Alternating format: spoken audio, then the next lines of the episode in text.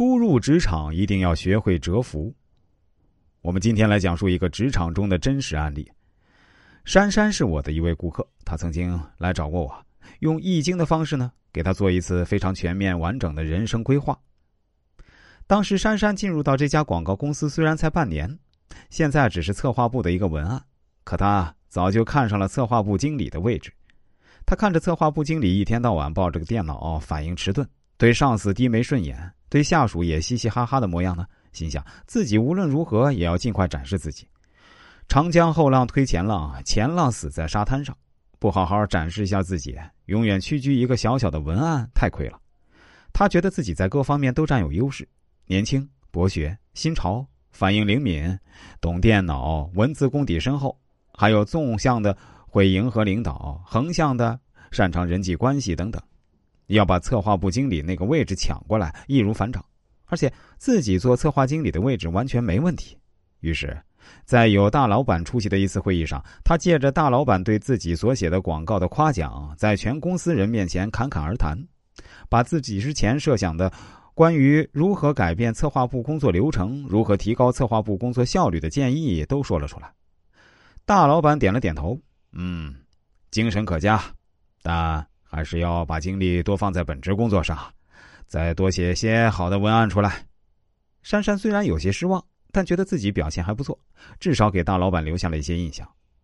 正在自我安慰时，抬头却看到了策划部经理冷冷的瞟着他的目光。从那以后啊，策划部经理便想法刁难珊珊。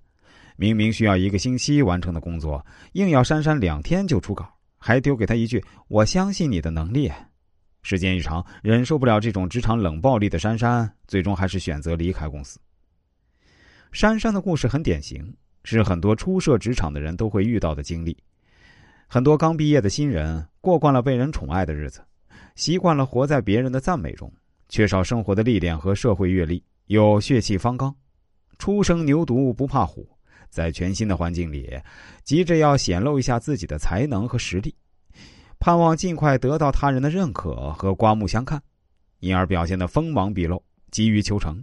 结果在不了解职场规则的情况下呢，往往落了个木秀于林，风必摧之；堆出于岸，流必湍之的下场。